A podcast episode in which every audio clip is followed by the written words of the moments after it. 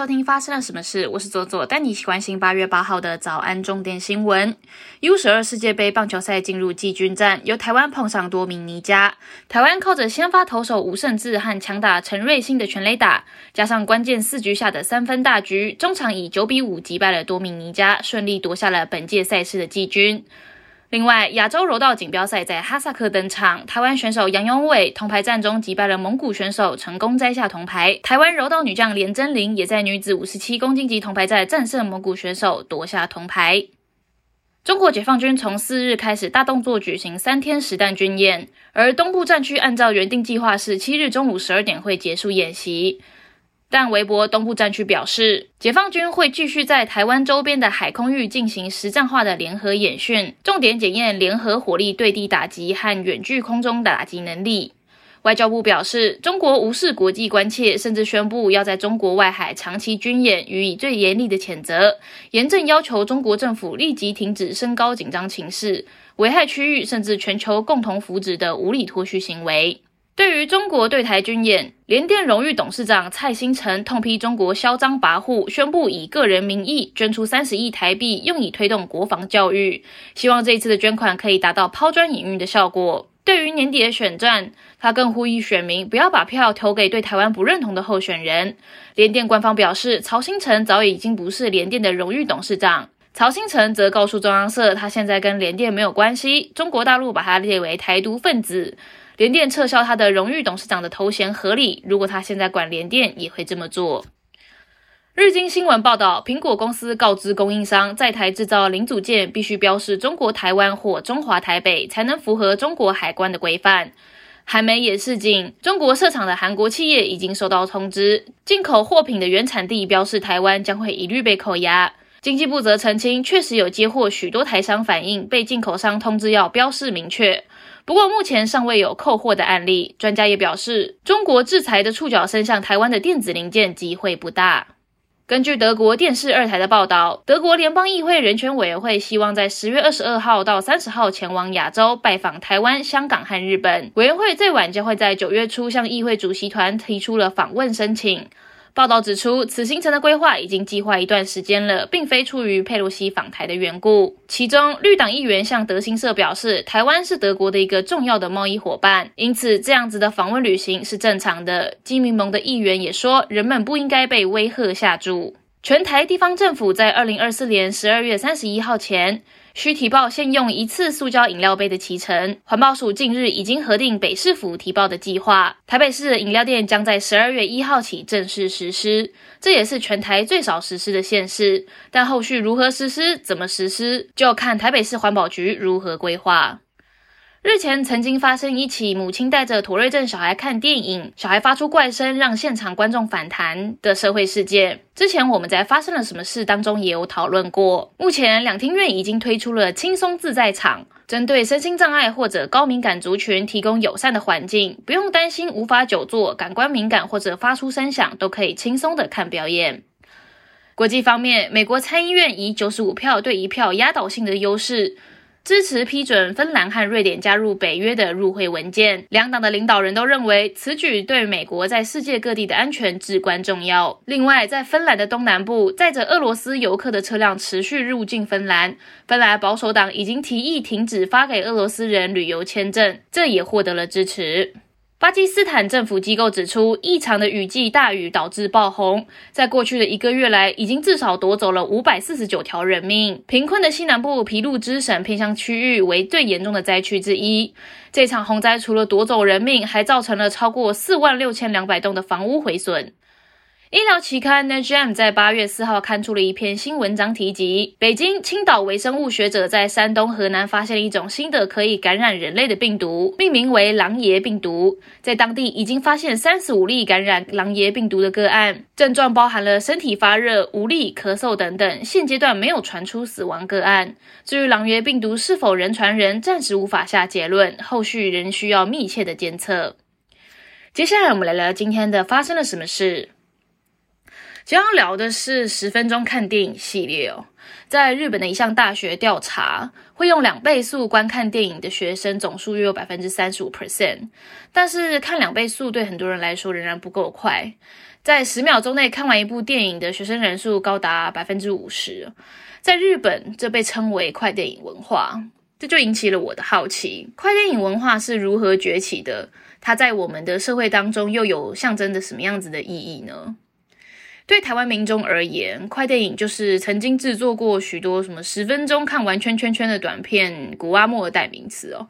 尽管古阿莫已经在二零一七年遭到片商提起告诉，说他侵权，不过 YouTube 上面还是可以看到大量的其他的快电影的短片，标题可能写着一口气看完零零七系列啊，或是什么。睡一觉就能赚三十万，女黑女孩直接成为千万富翁等等耸动的文案哦。那这些影片动辄也都有破万的点击量。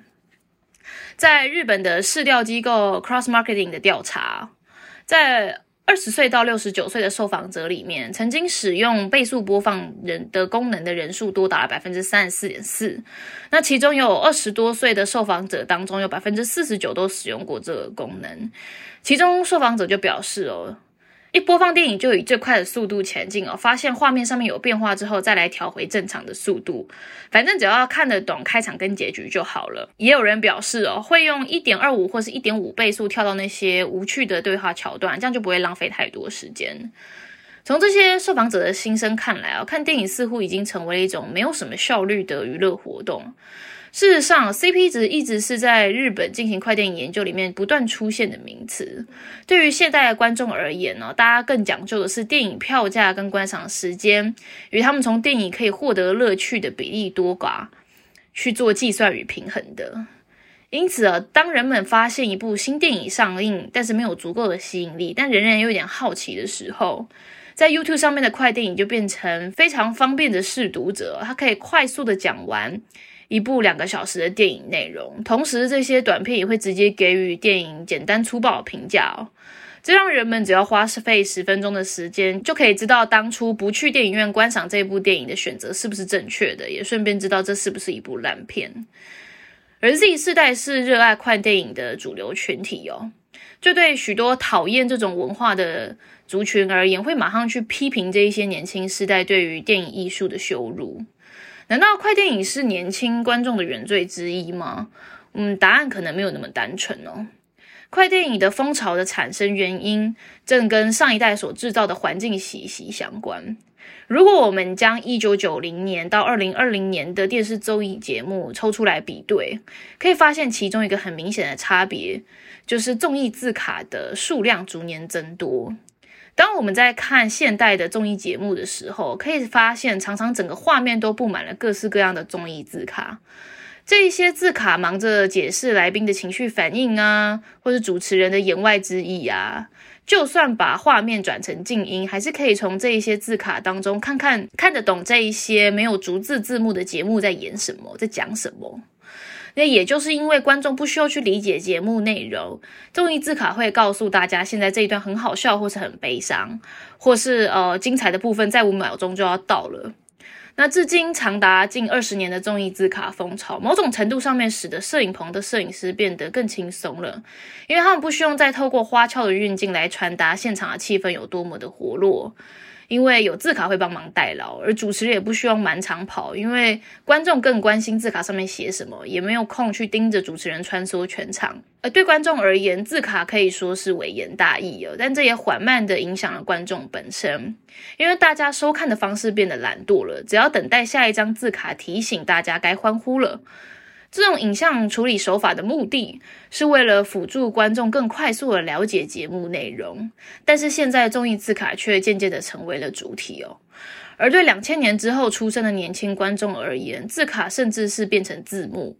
而快电影某种程度上面也是一部电影的字卡，而加剧这个现象的还有现代的功利主义哦。现代的功利主义也同时激化了年轻学子对 CP 值的概念，在相同的成本之下获得的效益越高越好。相对的，如果要花两个小时坐着不动看完一部电影，那么坐着十分钟看快电影似乎更为划算。整个社会变迁的要素都形成了年轻人喜欢快电影风潮的原因之一哦。像其他的因素还包含了串流。由平台无止无尽的提供新作品，导致观众不胜负荷。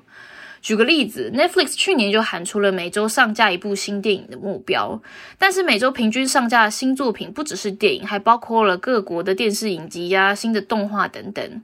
Netflix 带起了追剧的风潮，渐渐的不只是要观众熬夜而已，而是必须要花超过二十四小时才有办法看完本周新上架的内容。而除去上述的这一些因素，最大的因素还是因为现在年轻人确实完全没有时间浪费两个小时。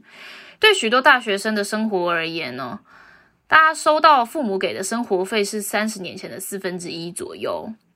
打工已经是大多数的学生必备的日常课题，而在工时提高跟物价飞涨的状况之下，大家没有时间，也没有多余的预算从事娱乐活动。虽然时间还是有，但是不容浪费。除了手游跟电玩这种可以获得高速的多巴胺奖励的娱乐方式以外，年轻人必须要透过另外一种方式去接触电影，所以年轻人喜欢一看就懂的电影，让大家在决定要投资买电影票或是点击一部串流电影之前，先对自己的投资有十足的把握。这种时候，快电影就会像股票投资大师一样登场，他们会铁口直断这一些电影的好坏优劣，让人们可以安心的将今天剩余的两个小时自由时间花在电影上面。这种情况久了，甚至不需要真正花上两个小时看电影，观赏一部快电影就等于观赏完一整部的电影。隔天一样可以在学校、公司加入讨论那一些复仇者联盟剧情的同学当中，也一样可以跟上司讨论哪一位超级英雄死的是否值得。因为快电影都可以帮人好好的抱佛脚这一些详细资讯，但是快电影带来的伤害是长远的。因为主流电影圈已经不再制作剧情复杂或者着重在人物心理状态的冗长电影，而电影圈的平均长度也在逐渐的缩短当中。其实，快电影风潮的诞生并不是电影的错，也不是年轻人短视经历的错，这仍然是教育、社会结构，甚至是电影圈形成的一个巨大的问题。它是现代人所有人的习惯，因为大家永远都很疲惫，不想要再付出感情，每天的工作跟人际关系都已经很累了，回到家也不想要再看让人心累的那一些电影。这不是 Z 世代的问题，而是整个太过疲累而没有余裕的社会会发生的问题。以上就是今天的发生了什么事。我是左左，我们明天见。